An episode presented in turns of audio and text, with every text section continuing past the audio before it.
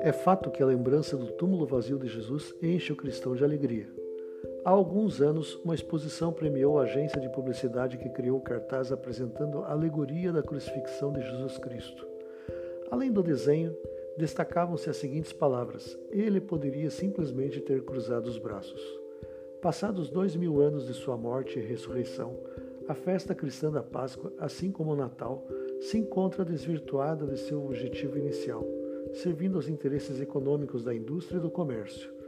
As origens do coelho da Páscoa remontam aos primeiros séculos do cristianismo, que já recebia contornos de cretinismo, quando havia a preocupação de alguns líderes em substituir os diversos símbolos e rituais herdados da religião hebraica.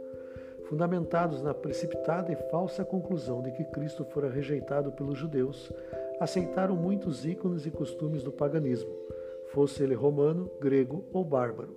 A partir do século VIII, introduziu-se nas festividades da Páscoa um deus teuto-saxão, representando a fertilidade e a luz, já que no hemisfério norte a festa religiosa coincide com a chegada da primavera, quando as flores desabrocham e propiciam o surgimento dos grãos e das frutas.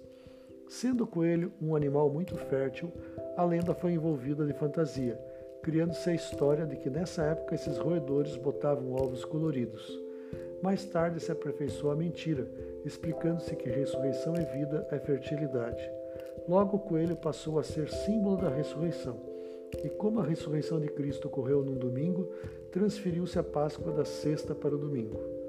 Num colégio em Salvador, na Bahia, a professora de quarta série estimulou seus alunos a trazerem um ovo na quinta-feira da Semana Santa e dentro qualquer objeto simbolizando a Páscoa. Notando agitação, preocupação e angústia em um garoto chamado Carlos, portador da síndrome de Down, a educadora procurou incentivá-lo, dando-lhe a certeza de que ele também conseguiria realizar a tarefa. No dia marcado para a apresentação dos trabalhos, cada um procurou dar o melhor de si, mostrando o símbolo e sua relação com a festa cristã.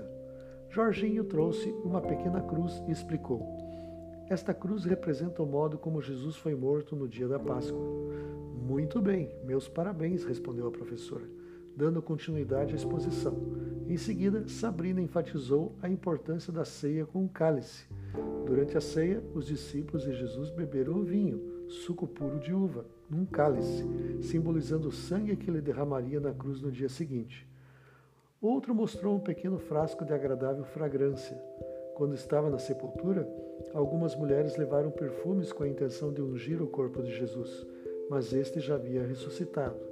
E assim, as crianças, uma a uma, apresentaram um prego, um pãozinho, um ramo de árvore, um pouco de água e até um espinho.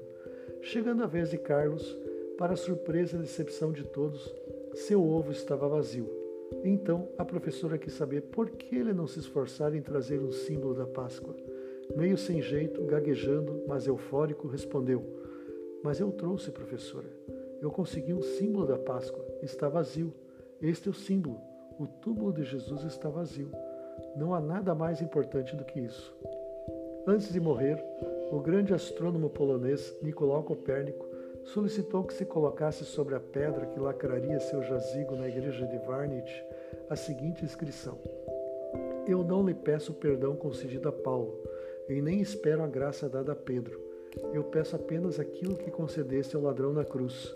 Enquanto outras sepulturas mantêm seus personagens históricos ali depositados, a tumba do líder máximo do cristianismo está literalmente desocupada para nossa alegria, aumentando a esperança num amanhã melhor. Livre para sempre voltará no próximo sábado às seis horas da manhã. Que o Senhor o bendiga e até lá.